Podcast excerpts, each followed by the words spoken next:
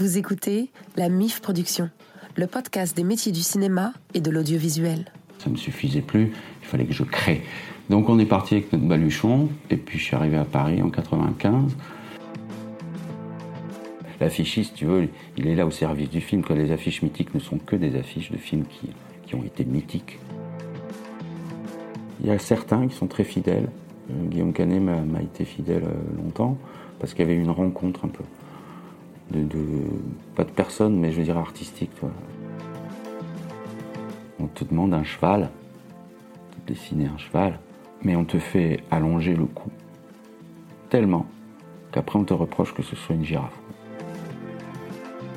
Enfin, l'affichiste, c'est ça, c'est une information sur euh, une image, enfin, ou une information en tout cas. Donc, comment la transmettre le mieux, quoi. De toute façon, tous les créateurs euh, sont face à ça. Tu t'offres d'abord un truc, en fait. Tu te fais plaisir. C'est une chance super de pouvoir se dire, tu bah, t'emmerdes jamais, quoi, en fait, puisque tu te proposes toujours quelque chose. Alors, des fois, t'as pas envie, tu te forces pas. Vous connaissez sans doute les affiches des films Les choristes, Yves Saint Laurent, Les petits mouchoirs, Les beaux gosses. Derrière ces affiches, un homme, un artiste, un affichiste, Jeff Monori. Bonjour Jeff. Bonjour. Merci de m'accueillir. Mais merci à toi d'être venu. Alors on va parler de, de, ton parcours, de ton enfance, de ton... Euh, on, va, on va faire une introspection de, de ton métier, de tes métiers, de ton quotidien. Mais d'abord, est-ce que tu peux te présenter? Alors, euh, ben, je m'appelle Jean-François Monori en fait, et puis euh, depuis la sixième, ma prof d'anglais m'appelle Jeff. Donc je me suis appelé Jeff très vite, et ça m'a été mon nom d'artiste, donc ça c'est pour le début. Et je suis né en 70 à Nice, voilà, sous le soleil. Et puis j'ai fait mes études là-bas, euh, de graphiste, euh, après le bac. Et puis euh, après je suis parti à Toulouse parce que Nice proposait très peu de choses à ce niveau-là. Voilà pour le parcours. Et après Paris en 95. Voilà. Et depuis, bah, depuis je suis là. Maintenant je suis à Romainville, même précisément. Mais euh, voilà. Tu veux que je t'en dise plus sur mon enfance hein? Eh ben, on, peut, on peut partir sur l'enfance. Au soleil, du coup. Euh, oui, bah, Nice, euh, région formidable. Voilà, des parents profs et artistes, écrivains, voilà, qui m'ont baigné dans un univers très, très imaginaire, très ouvert, très, voilà. Donc du coup, moi j'en ai pris mon empreinte. Mon frère est, chanteur, guitariste. Enfin voilà, on est un peu une famille d'artistes, comme on dit.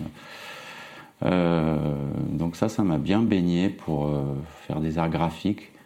Voilà, mais j'adorais le théâtre, j'adorais faire plein de trucs. Et puis j'ai rencontré une femme très jeune, ce qui m'a fait euh, bah, tout de suite avoir un métier.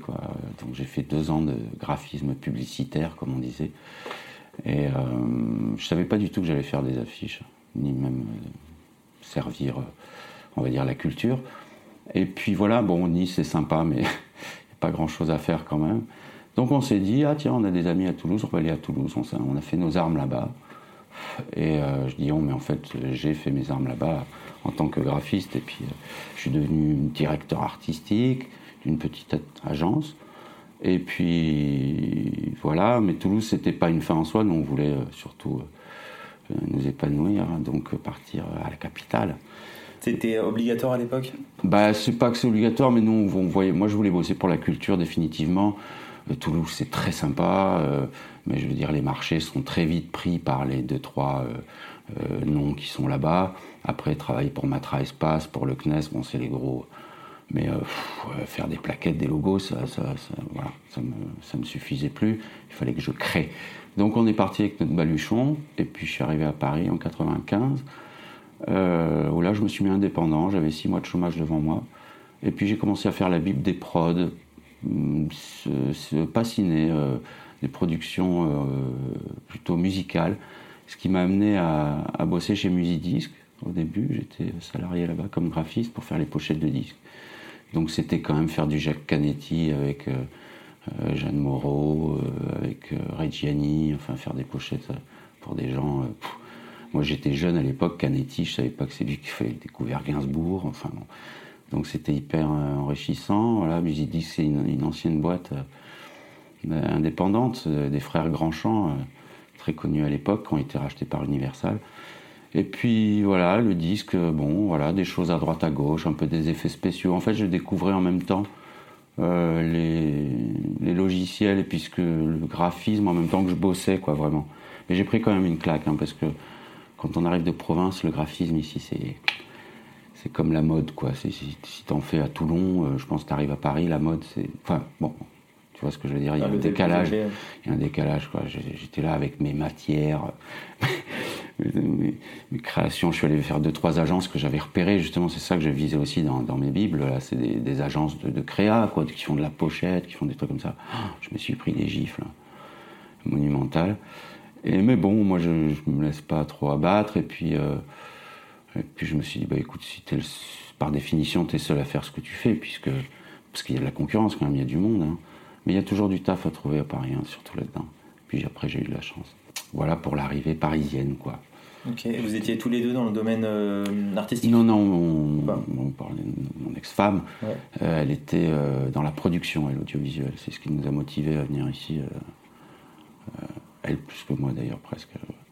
Et donc voilà, maintenant elle a tout arrêté, mais c'est ça qui, qui, a fait qu'on a fait nos, nos armes en venant ici, quoi.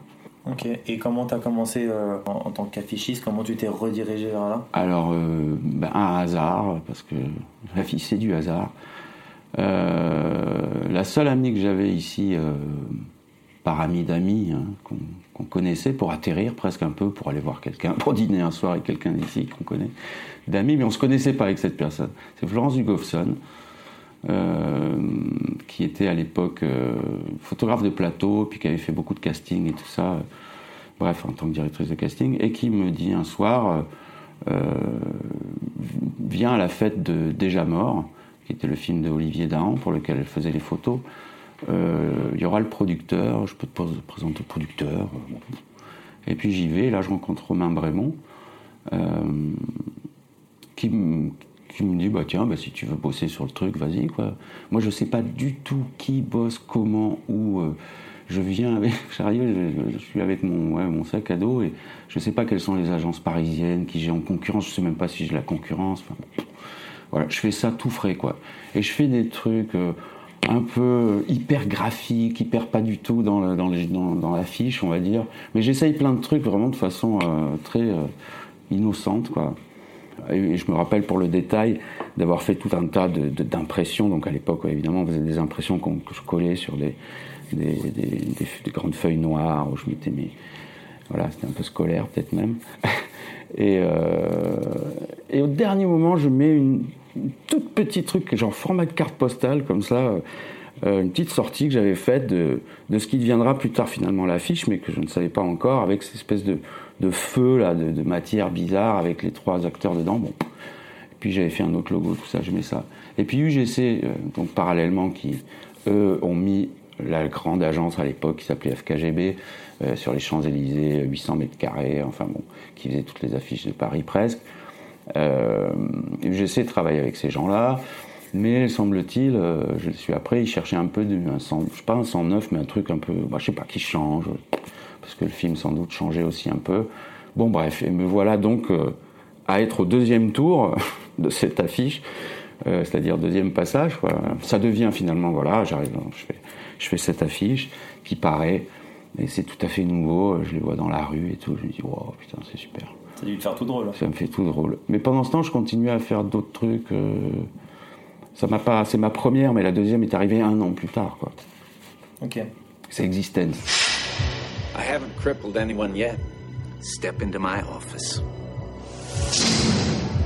Now I'm warning you.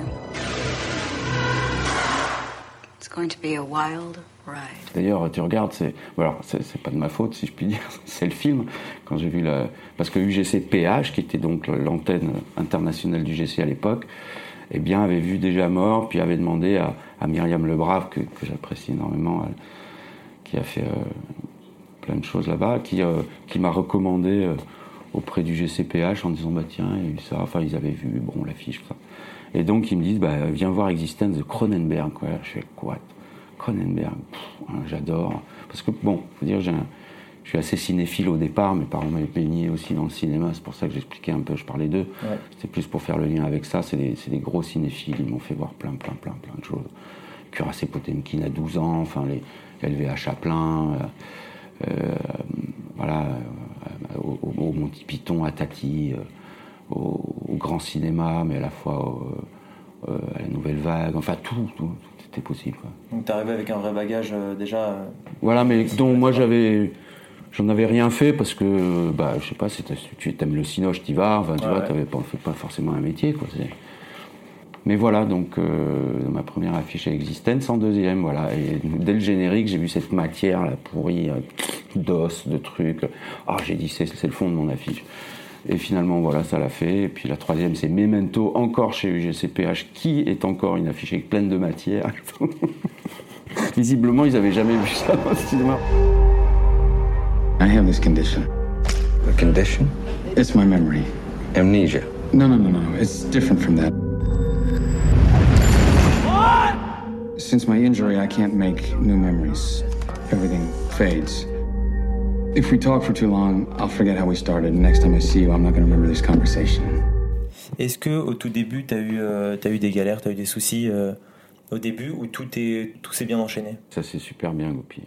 J'ai eu de la chance. euh, Enfin, au départ, j'ai quand même travaillé pour des trucs un peu genre euh, érotique X, euh, enfin des- de l'époque, hein, donc on n'était pas encore dans Internet et tout ça. Tu parlais de tu parlais dans une interview de 3615 érotique, ouais, t'es- Ouais, non, mais de. Bon, alors ça, j'en ai fait à Toulouse du 36-15. Putain, il- Le mec, il me disait. Il avait des pavés de 3 cm sur 2 dans des journaux, il en a 150. Il me disait, il faut qu'on voit que moi. hein. Et il a 60 informations dessus. quand tu commences petit, tu commences par les trucs euh, de merde, hein, comme on dit. Et, mon Dieu, j'avais pris une photo de, mon ex-femme à l'époque, juste du visage, avec la langue qui sort pour faire la pochette du CD-ROM. Bon, bref, je savais pas du tout que j'allais faire des affiches, que ça allait gazer pour moi. Mais bah, par contre, tout s'est enchaîné. C'est-à-dire, après, j'ai fait d'autres trucs. Puis tu sais, à Paris, tu rencontres vite des gens euh, facilement. Je suis assez sociable, on va dire. Euh, et puis j'étais avec quelqu'un qui travaillait aussi dans un, dans un- pour Canal+, pour euh, des gens comme ça. Alors ça n'a pas été forcément des, des connexions avec mon travail, mais quand même, ça circule très vite. C'est ce que je voulais en venant à Paris et c'est ce qui s'est passé. C'est le fait de travailler facilement, finalement. Quoi. Et justement, j'aimerais bien savoir qu'est-ce qui t'a à quel moment tu t'es dit OK, je pars à Paris? À quel moment t'as eu ce rêve, ce déclic, ce, ce, ce passage à l'acte? Eh bien, euh, c'est qu'on avait fait le tour de Toulouse, j'avais fait le tour de, de ce que j'avais à faire. C'était le bon moment, je sais pas, à un moment donné, tu décides de faire un truc, c'est le bon moment. Parce que Toulouse, on savait que c'était. Ouais, parce que Paris, Nice-Paris, quand même une petite claque. Hein.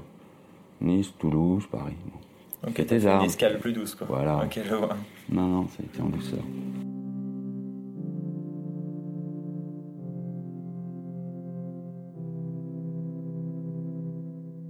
Euh, maintenant, on va parler de, de ton, du présent, de ce que tu fais aujourd'hui. Est-ce que tu as.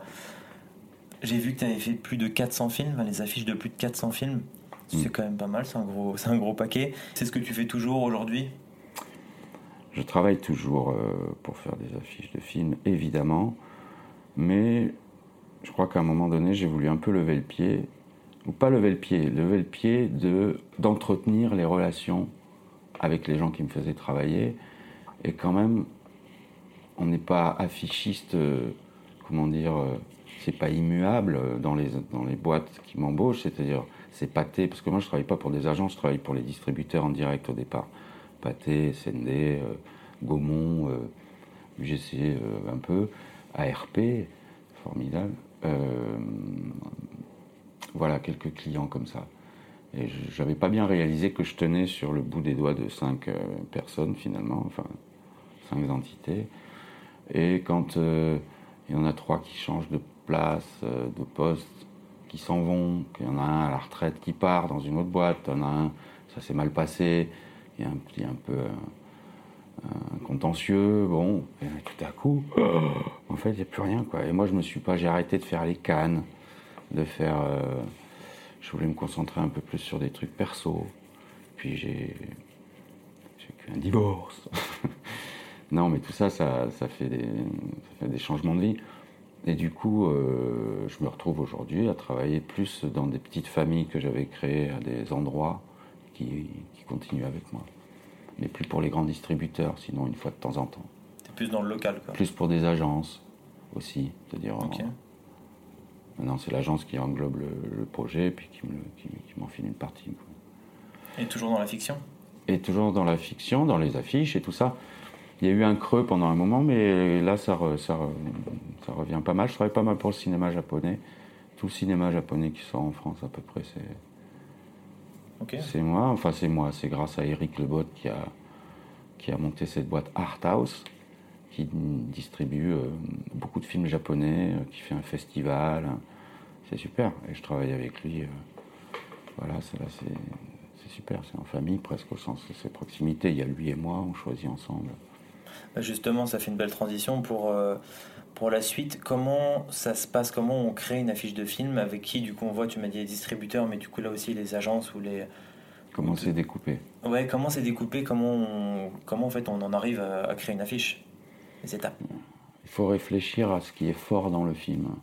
Bon, après, passer la contrainte, euh, par exemple, des stars sur des, des- Parce que ça englobe plein de choses. C'est-à-dire que tu as l'aspect, c'est comment je vais, d'un acte créatif, répondre à une demande commerciale euh, pour que ce soit à la fois. euh, ça donne envie, puis que ça respecte le film. Mais faut pas essayer de trop en dire sur une affiche, c'est ça le problème. Vraiment, faut essayer de faire un truc. Un truc. C'est-à-dire un objet, même qui soit humain, mais une, idée, un, un truc comme ça, qui soit assez vite identifiable. Mais euh, en fait, moi, je réfléchis à savoir ce qui est fort dans le film. Des fois, le film, ce qui est le plus fort, c'est le titre. C'est pas dire que le film n'est pas bien, c'est dire que ce qui est fort pour vendre, euh, ça va être un titre. Tu vois, je sais pas si tu écris un truc genre. Ne le dis à personne pour le coup. Non, mais ne le dis à personne, c'est pas le titre qui est fort. Non, un truc beaucoup plus euh, euh, général, genre sur la vie, tu vois, genre. euh, Tu vois, un film un peu, je dis n'importe quoi, Basta la vie, tu vois, un titre comme ça, d'un film euh, euh, français avec pas forcément beaucoup de, de stars, de comédiens, enfin indépendants et tout ça. T'as envie de jouer un gros titre, parce que le titre est. Enfin, je, je dis un titre un peu au hasard, mais je veux dire, un titre fort, un peu coup de poing comme ça, tu as envie de jouer sur le titre. Ou bien euh, tu veux jouer sur euh, l'atmosphère. Euh, quand j'ai fait. Bon, là, c'était plus simple, parce que quand j'ai fait Arsène Lupin, par exemple, j'ai plus joué sur le mythe que sur, les, que sur le film. Parce que j'ai, on a pris Romain Duris en photo dans un studio, avec les idées qui étaient déjà préétablies, que j'avais fait des refs, où il courait dans une ruelle de Paris. Tout éteinte, ça n'existe pas dans le film. On voulait jouer sur le mythe euh, de Arsène Lupin. Et on trouvait que c'était plus fort de jouer là-dessus que de jouer sur. euh, euh, enfin, il y avait, il y avait deux, trois affiches d'ailleurs, hein, plusieurs, puis il y avait des personnages, il y avait des déclinaisons et tout ça. Mais on a joué sur, un, sur une esthétique euh, qui venait englober le mythe plus que le film qui lui euh, bah, présentait sa, sa version. Mais je veux dire, euh, voilà, donc à chaque fois, bah, ne le dis à personne, c'était, euh, bon, ça a été un hasard, hein, ne le dis à personne. Ça, Cette affiche est venue par C'est-à-dire?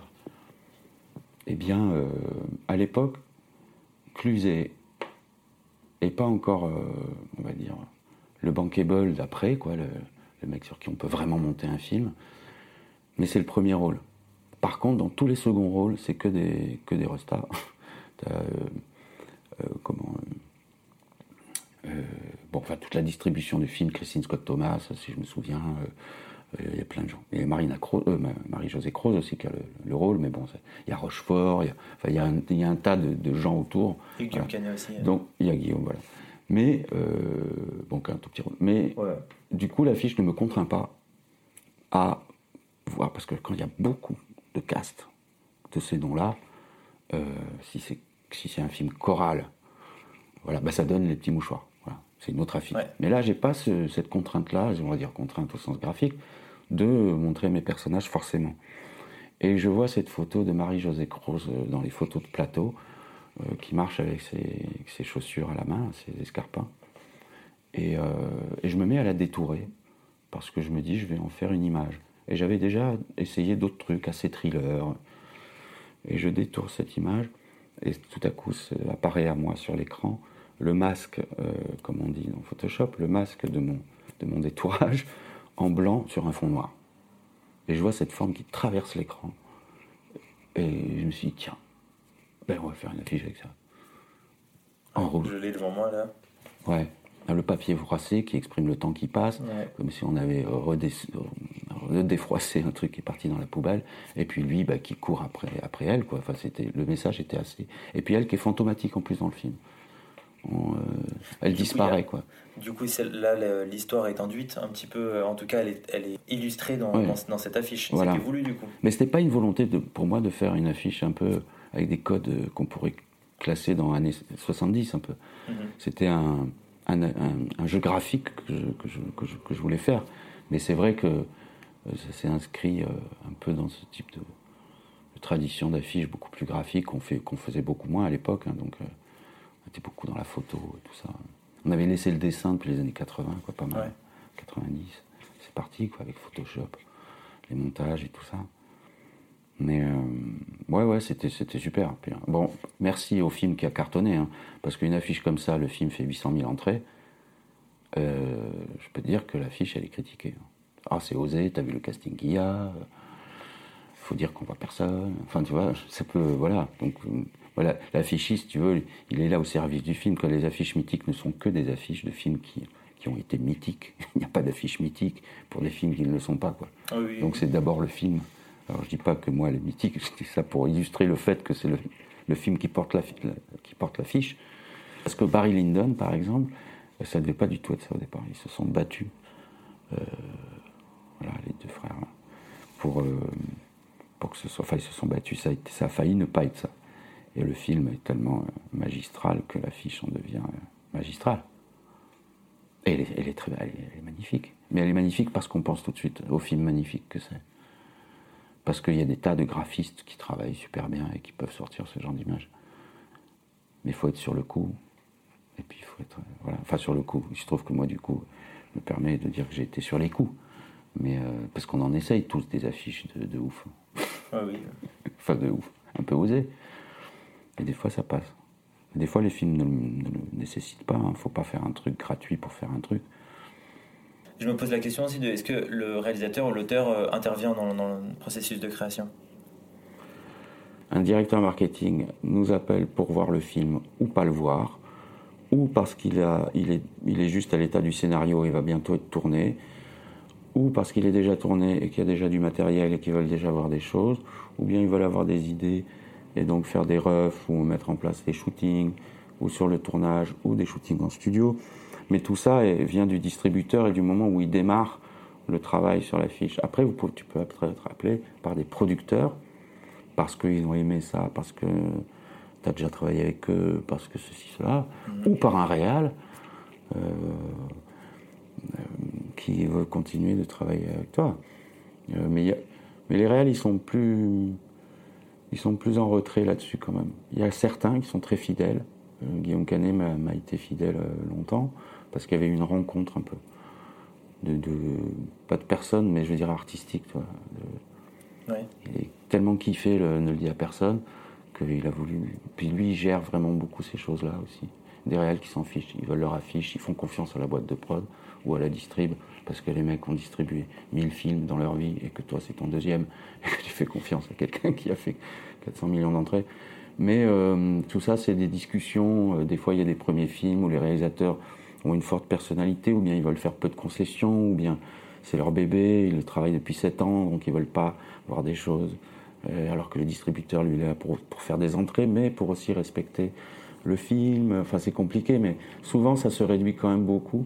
On ose plus quand on est plus sûr du film. Voilà. Et un distributeur, a priori, il a cette, cette compétence de se dire tiens, il a quoi dans le ventre? Il a 500 000, il a 1 million, il a 2 millions. Bon, après, s'il en fait 10, c'est une surprise, mais je dirais, il, a, il sait ce qu'il a dans le ventre, un peu, le film. Ouais, ouais. Ok. Donc, euh, Donc c'est plus le distributeur qui, euh, qui gère ça euh, généralement. euh. ouais, ouais, forcément, ouais. Est-ce qu'on te donne, euh, on te donne des directives ou c'est euh, ou on te laisse carte blanche Il y a les, deux, deux. les deux, les deux, les deux, bien sûr. Moi, j'aime bien quand on me dit, bah, on voudrait voir ça, ça, ça, parce que ça évite de faire euh, plein d'autres choses qui servent à rien. Ouais. Bon, en même temps, quand tu es indépendant et que tu as fait un peu un nom, une signature ou un truc, bon, de fait, on vient plus te chercher quand même pour ça que pour un travail d'agence, Ok. tu vois. même si, ça, même si j'ai fait les tuches 1, 2, 3, 4 qui seraient plutôt attribués à ce qu'on appelle un travail d'agence plutôt que. Mais c'est parce qu'au départ, c'est parti modestement ce truc-là.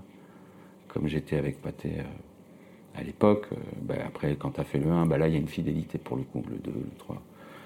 Mais euh, même si tu cohérence. travailles plus avec, de- sur d'autres films, que tu n'as plus autant de flux, il te rappelle. Donc ça pourrait être considéré comme un travail, entre guillemets, d'agence par rapport à l'aspect créatif. Mais euh, sinon, euh, oui, donc du coup, tu, tu- on sait de toi ce que tu vas apporter, enfin ce qu'on attend un peu de ce que tu vas faire. J'ai pu être sur des comédies grand public, genre Le Plan Parfait, Un Plan Parfait, ou des trucs, euh, euh, bah, L'arnaqueur, ou, euh, ou, euh, Chouchou, ou des choses comme ça, qui sont plus des, des shootings et tout ça. Mais ça, c'est parce que mon nom était. On est tellement peu à faire ce métier que finalement, on pense toujours au même. Et ça t'est déjà arrivé de refuser parce que artistiquement tu t'y retrouvais pas? Non, mais moi, je m'y retrouve beaucoup avec les gens. Après, euh, non, j'ai pas eu, je crois pas avoir eu ce problème. Euh, ça m'est arrivé de pas de, de rater, hein, évidemment, ou de pas avoir les compètes, ou de pas trouver. Mais je suis assez acharné. je- je- J'aime bien. euh, Enfin, généralement, ça, quand ça se débloque pour toi, ça se débloque pour le client presque. hein. Tant que c'est pas fait pour toi, en tout cas, c'est très dur. Et des fois, je suis allé vendre des affiches que j'y croyais pas. Quoi. Et comme par hasard, ça passait, ça passait pas. Quoi. Puis tu, tu repars et puis tu te dis, tiens. Et puis en fait, tu as un déclic, tu te dis, ah tiens, ça, ça, ça, ça, ça. Et puis ça va plus lui plaire. Bon, après, c'est pas, c'est pas, c'est pas automatique. Ouais. Quand ça fois, arrive, ça fait non, plaisir. tout à l'heure, je voulais te parler des distributeurs. Ça m'est arrivé souvent. Pour l'image que je peux donner, c'est on te demande un cheval, de dessiner un cheval, mais on te fait allonger le cou tellement qu'après on te reproche que ce soit une girafe. Évidemment que c'est pas bien puisqu'on a tout défoncé.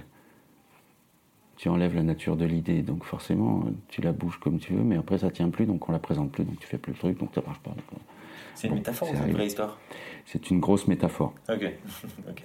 Mais euh, ça donne un peu l'image du truc, si tu veux. Voilà. Mais des fois, moi, ça moi j'adore être surpris par, euh, par, euh, voilà, par cet échange qui fait que tu te fait faire un truc meilleur et ça va dans le super bon sens. Quoi. Justement, qu'est-ce que t'aimes dans ton métier? Dans ce métier-là, en tout cas. Bah, l'illustration, hein, c'est l'illustration. C'est l'illustration. C'est le défi d'essayer de trouver la chose qui est juste à l'endroit où ça doit être. Après, c'est- pas universel, je veux dire, c'est juste pour. euh, déjà, si c'est juste pour toi, c'est déjà pas mal. Parce que tu te dis, tiens, bon, moi j'ai fait un truc cohérent avec ce que j'imagine du truc. Après, c'est pas pour ça que c'est universel et que tout le monde va le kiffer. Et puis, alors en plus, ils ont des intérêts tellement différents. Mais quand même, quand tu es graphiste, des fois, tu fais un boulot de distributeur ou de marketeur. Et l'inverse est plus difficile. C'est-à-dire que toi-même, tu te dis, bon, qu'est-ce qui va marcher Qu'est-ce qui peut marcher là Tu n'es pas là pour euh, créer quelque chose d'absolu. Tu te dis, tiens, ça, ça peut marcher au sens commercial. Tu vois, ce type Ouais. de graphisme, ce type de machin. Tu es là pour réfléchir au film, pas à ce que. pas à ton métier. de- Enfin, l'affichiste, c'est ça, ça c'est- une information sur euh, une image. Enfin, ou une information en tout cas. Donc, comment la transmettre le mieux, quoi. Mais quand c'est l'art, quand c'est le cinéma, c'est un peu pervers pour ça. La pub, elle- elle ne cache rien. La pub, elle te dit euh, achète ce produit, c'est clair. Là, on te dit euh, t'as vu Donc les gens, ils sont, ils sont moins, ils sont moins sûrs, tu vois. Ils peuvent pas se dire. Tu as des sensibilités artistiques là dans le réal. J'aimerais vous parler de l'aspect juridique. Est-ce que tu as créé une société? Quel, quel statut juridique tu as aujourd'hui? Et tu as eu euh, tout au long de ta carrière? Alors non, j'ai dû faire ce- cette erreur, comme on m'a dit euh, récemment. Euh, mais ça, c'est pour les filous, peut-être. de monter une boîte. Non, moi, je suis euh, artiste euh, auteur, comme c'est ça mon statut, quoi, maison des artistes, en fait. Mhm. Donc, euh, c'est un statut précaire, comme on n'a pas idée, parce que bah, quand il se passe rien, il se passe rien, quoi. J'ai pas d'acédique, j'ai pas de couverture. Voilà, ça cotise assez peu à la retraite, mais j'ai des caisses complémentaires. Bah ouais, ouais, artiste-auteur, c'est-à-dire je facture, je, je- je facture la TVA, tout ça. J'ai un numéro ciré, mais j'ai pas de, j'ai pas, j'ai pas monté de micro-entreprise. J'aurais dû, j'aurais dû, mais je suis tellement pas administratif que, je sais pas, je- le plus léger possible, quoi. Bah, il faut l'être. J'ai j'ai fait un, un épisode euh, la semaine dernière sur, euh, sur justement euh, les statuts juridiques et euh, tout ça qui concerne le cinéma. faut s'accrocher. Ah ouais. faut s'accrocher. Ouais. Déjà, j'ai mis du temps à me renseigner.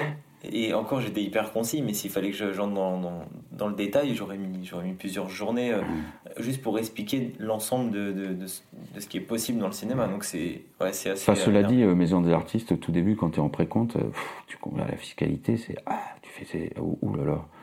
Pendant un an, il faut que tu fasses trois chèques, tu demandes trois chèques aux clients.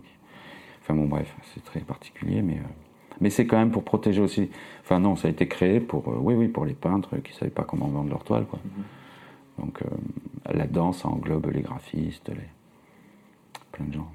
En essayant d'emménager chez vous, je suis en train de découvrir la magie de l'administration française. Oh, franchement, je pensais que votre point fort c'était la gastronomie et le collaborationnisme, mais en vrai, oh, le gros artisanat hexagonal, c'est de chier dans la colle à chaque fois qu'il faut faire une démarche administrative. hein. Oh. J'ai vu sur ton, euh, sur ton Insta que tu avais plein d'autres occupations. tu avais plein d'autres. euh, Ouais, tu avais plein, plein d'autres. Enfin, quelle place tu mets à- au divertissement? Quelle place tu mets au, au divertissement, je veux dire, créatif? J'avoue que il y a quelque temps, j'aurais préféré avoir moins de temps pour moi, hein, comme on dit. Ça aurait voulu dire que je travaillais plus. Mais j'avoue que j'ai eu de longues périodes où je me suis euh, exprimé tout à fait autrement. Quoi. Ouais, Sur ton Insta, euh, je dis aux, aux auditeurs, il y a, il y a des, euh, des choses assez marrantes. Déjà, il y a des petits sketchs, euh, j'ai vu. Il y a aussi, des, euh, Ouais. aussi sur ton, ta page YouTube des, des, des covers des, ou des compos, je crois aussi. Et aussi des, des, des dessins sur des affiches, sur des, la, la page de couverture, les La une une. de, de l'équipe. Ouais, ouais, ouais. et, fais- tu fais pas mal de, de choses à côté. Tu fais aussi de la photo. Tu Ouais. exposes en ce moment jusqu'au 26 février. Ouais, au préau. aussi, euh, ouais, Mhm. au Préau 93. Euh, ouais, du coup, quelle place t'accordes à tout ça? Eh Aujourd'hui. une grande place. euh, sans doute, tout à l'heure, on parlait un peu des parents euh, par, filia- par filiation de gens qui, comment dire, qui ont créé simplement pour le plaisir, si je puis dire. Euh, ça offre une grande liberté, en fait. C'est-à-dire, t'as pas dans le. En même temps, quand tu veux vivre de ça, du coup, c'est plus chaud parce qu'il faut, euh, voilà. Euh, moi, j'adorerais vivre de toutes mes activités à côté. Mais en tout cas, voilà. de- de- je remets ça à mes parents comme pour leur, leur rendre hommage. Mais en tout cas, il y a, il y a- il y a ce truc de vouloir s'offrir. De toute façon, tous les créateurs euh, sont face à ça. Tu t'offres d'abord un truc, en fait. Tu te fais plaisir. C'est une chance super de pouvoir se dire, tu bah, t'emmerdes jamais, quoi, en fait. Puisque Ouais. tu te proposes toujours quelque chose. Alors, euh, des fois, t'as pas envie, bah, tu te forces pas. Mais c'est vrai que c'est c'est agréable. Alors, malheur- malheureusement, j'allais dire presque. Moi, je me suis découvert sur le tard avec ça parce que je me suis vite engagé dans la vie familiale. J'avais un taf, je commençais à être affichiste. Voilà. Euh, Olivier Dahan, euh, je me rappelle en 99, quand j'ai fait Déjà mort, on avait passé du temps ensemble et tout ça. Et puis, euh, je me rappelle très bien d'un soir où il me dit Tu voudrais pas faire du clip? Et j'étais là, je disais Ah, bah écoute, ouais, je commence à peine dans l'édition. Aujourd'hui, comme je regrette de ne pas avoir dit oui, je- je- je- je- j'adore filmer, j'adore réaliser, avoir des idées. Bon, peu importe, tout, tout n'est pas ça ne sert à rien.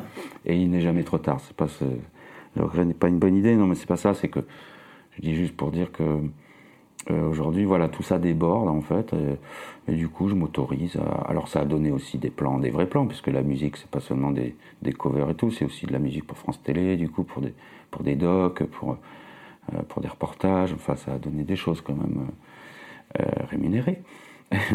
Ça fait plaisir. Voilà, mais le reste, le dessin et tout ça, bon, ben ça c'est ça c'est mon plaisir, ouais, ouais.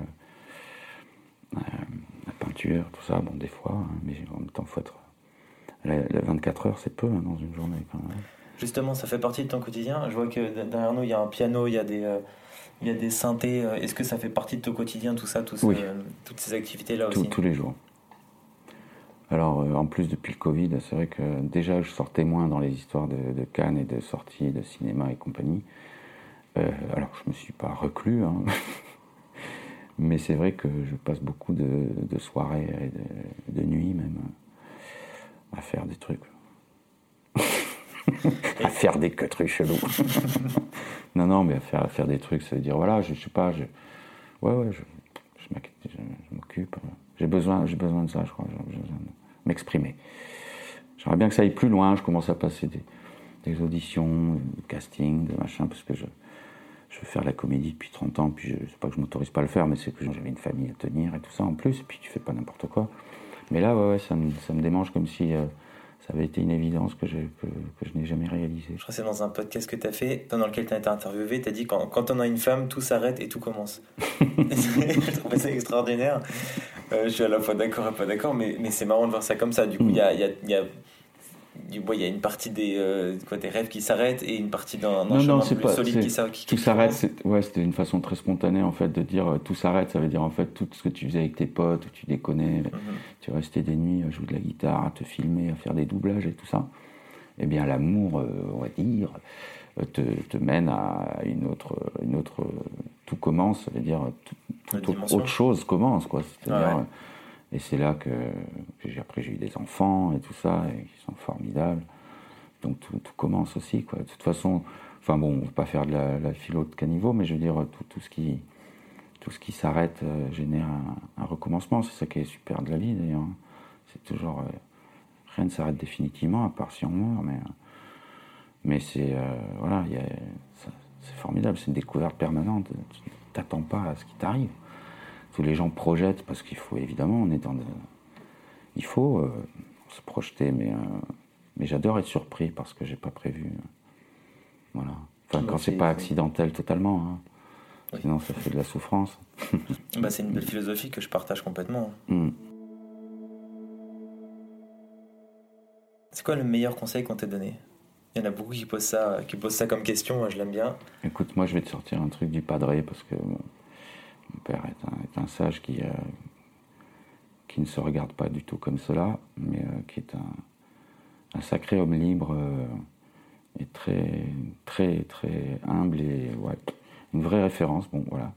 Et c'est vrai qu'il y a des petites phrases comme ça, mais c'est pas de lui, hein, c'est de Lao Tzu qui dit euh, un truc qui est vraiment qui résonne en plus avec ce qu'on vient de dire, c'est choisis bien ce que tu veux parce que tu l'auras. Ça part de soi, quoi. C'est-à-dire qu'il n'y a pas. On entend beaucoup de gens qui se, qui se plaignent de. Et il y a de quoi, hein, je parle pas du tout de dans le social et tout ça, mais au-delà de ça, qui, qui remettent tout sur euh, l'extérieur, en fait, sur la politique. Ouais. sur, euh, alors que d'abord, la vérité, elle est en toi, donc euh, change un truc en toi pour changer. C'est Gandhi, d'ailleurs, qui disait ça, pour changer l'extérieur, change l'intérieur. Il n'y a pas de. faut arrêter de penser que. Donc les choix que tu fais, euh, tu peux être victime de la vie, de choses, mais euh, ça engage à quelque chose de profond, quoi. C'est pas. C'est pas. euh, ouais, ouais, assume-le, ouais, c'est sûr. Le langage moderne dirait ça, quoi. Oui, je sais plus dans quoi je suis parti, pardon. Excuse-moi. On porte sur le conseil, mais euh, Oui, voilà. on s'est écarté. Le meilleur conseil qu'on m'ait fait, c'est quand j'avais 14 ans en escalade, euh, plus que moins que ça, 12 ans, m'a dit ne regarde pas en bas. Ah, Faut le vertige de regarder en bas, faut regarder en haut, en l'air. Faut avoir les yeux en l'air. Donc toujours continuer à rêver. Ouais, mais les yeux en l'air, c'est pas un- les yeux en l'air, c'est une façon de, de se grandir. C'est pas moi le rêve. pff, je sais pas comment dire. J'ai un peu du mal avec ce truc de, de rêver parce qu'on est une société, t'as l'impression que tellement anxieuse qu'il faut toujours parler de rêve comme si c'était vraiment l'échappatoire. La réalité, elle est super pour euh, imaginer plein de trucs, quoi. Alors, je parle de rêve euh, pas candide, plutôt de rêve, euh, de rêve dans le sens objectif, de- dans le sens choix, Ouais. justement. Ouais, ouais, tout à Ouais. fait. Non, puis regarder, regarder en l'air. Enfin, c'est, c'est un peu, c'est un peu bateau ce que je dis parce que. Regarde dans l'air, regarder la suite. hein. Ouais, exactement. Regarder vers le ciel, quoi. hein. Comme je disais dans une chanson, puisque tu parlais de ça tout à l'heure, je préfère regarder l'espace que les limaces. C'est sûr. On salue d'ailleurs les limaces euh, qui, qui Oui, les pauvres qui ont perdu leur maison, vraiment, je compatis, les homeless.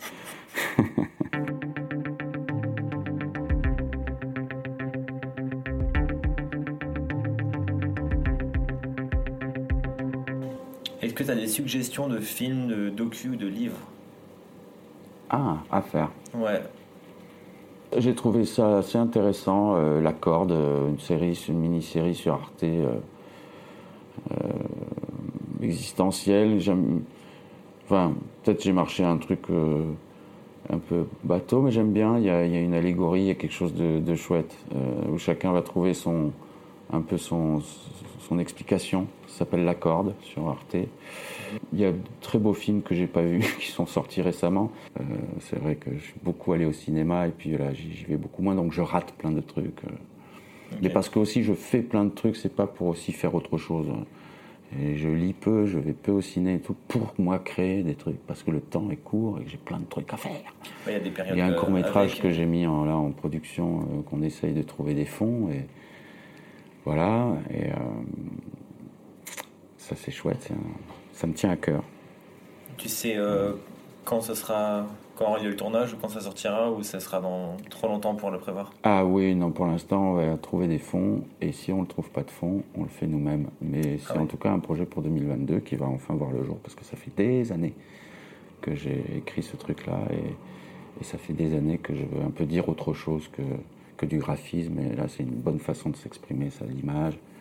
Je, je- voilà, je joue dedans et puis euh, on verra ce que ça donne, mais c'est une nouvelle euh, expérience. Tu m'inviteras à l'avant-première Mais oh là là, mais bien sûr, à l'avant-dernière aussi. Toutes, toutes les divisions. Avec plaisir. Euh, Qu'est-ce qu'on peut te souhaiter? Déjà, on invite les gens à voir la corde sur Arte. Je leur conseille aussi de regarder ton, ton Insta, Jeff-du-bas Monouri. Euh, je vous mets les liens, euh, tous les liens dans, dans la description. Et, euh, et voilà. Il y a beaucoup de choses, mais il n'y a pas beaucoup d'affiches, j'avoue, pour les gens qui sont adeptes de, de- enfin, ou qui aimeraient euh, découvrir ça. Il y a, il y a, on faut descendre sur le compte, il y a des choses, mais c'est vrai que c'est pas un compte professionnel à ce niveau-là. C'était une façon de, de montrer un peu ce que d'autres choses justement, de- parce qu'il n'y a pas besoin d'Instagram pour faire des affiches de films. Donc, euh, Oui, non. Non, non, mais il est, il est bien, euh, il est bien garni. Il y a plein de choses à voir. euh, Je vous invite vraiment à y aller. Et, euh, et j'ai, je- je- j'ai l'impression de ne pas avoir le micro depuis tout à l'heure. J'ai l'impression qu'on n'enregistre pas. On est dans une conversation. Je- J'ai passé un très bon moment. eh ben, c'est Euh, gentil, moi aussi. Donc merci, merci pour l'accueil et merci pour euh, le moment que tu nous as accordé, que tu m'as accordé. Merci à toi, Alexis, c'était très agréable. Et bah, le plaisir est partagé. Merci d'avoir écouté cet épisode jusqu'au bout. Vous pouvez me retrouver sur Insta at la MIF Production au pluriel si vous avez des questions, des suggestions ou si vous voulez intervenir dans mon podcast. On se retrouve la semaine prochaine du kiff. Ciao.